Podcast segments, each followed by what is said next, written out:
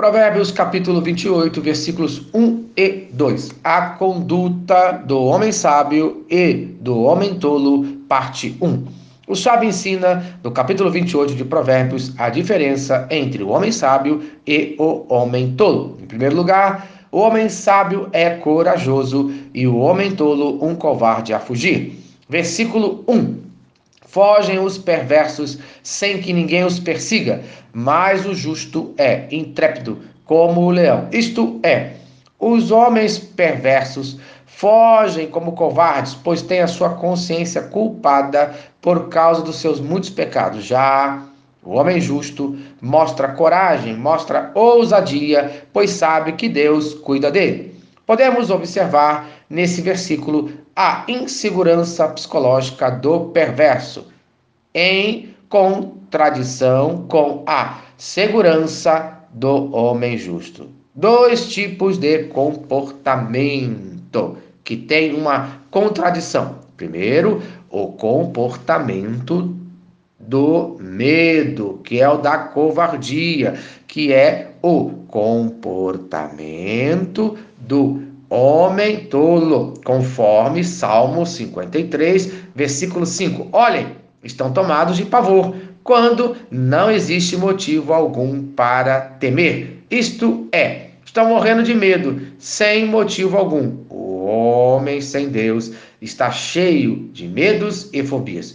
O segundo comportamento, o comportamento do homem sábio, que é um comportamento de coragem, conforme Salmo, capítulo 125, versículo 1. Os que confiam no Senhor são como o monte de Sião, que não se pode abalar, mas permanece para sempre. Isto é, o homem sábio é corajoso, pois confia em Deus. Então, como deve agir o servo de Deus? Conforme 2 Timóteo, capítulo 1, versículo 7. Porque Deus não nos tem dado espírito de covardia, mas de poder, de amor e de moderação. E conforme ainda Atos, capítulo 4, versículo 31. Tendo eles orado, tremeu o lugar onde estavam reunidos. Todos ficaram cheios do Espírito Santo e, com ousadia, anunciavam a palavra de Deus. Amém. Isto é,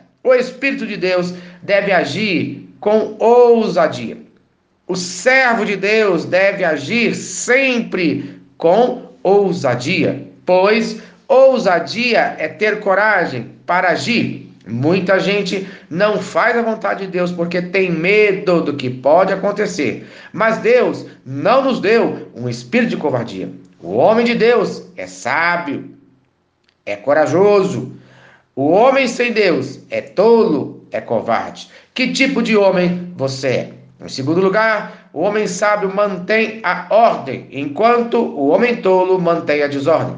Versículo 2: Por causa da transgressão da terra, mudam-se frequentemente os príncipes, mas por um sábio e prudente se faz estável a sua ordem. Isto é, o pecado do governante faz mudança rápida no seu governo. Um líder sábio se mantém mais tempo no governo, pois mantém a ordem. Por isso, precisamos de governantes sábios e tementes a Deus, para que a ordem seja mantida. Por isso, precisamos orar por nossos governantes, para que eles sejam homens sábios e não homens tolos conforme 1 Timóteo, capítulo 2, versículos 1 e 2. Antes de tudo, pois exorto que se use a prática de súplicas, orações, intercessões, ações de graças em favor de todos os homens, em favor dos reis e de todos os que se acham investidos de autoridade, para que vivamos uma vida tranquila e mansa, com toda piedade e respeito. Amém. Isto é, você quer ter uma vida melhor? Pare então de reclamar dos seus governantes e vai orar por eles. Isso serve também para o seu professor, para o seu patrão, para o seu vizinho, isto é, para todos os homens, conforme fala Provérbios capítulo 29, versículo 2: Quando se multiplicam justos, o povo se alegra. Quando, porém, domina o perverso, o povo suspira. Amém. Então, no dia de hoje, ore por todos os homens, pois precisamos de pessoas justas e tementes a Deus em todos os lugares, no nome de Jesus. Amém. Se esta mensagem abençoou a sua vida, compartilhe com quem você ama.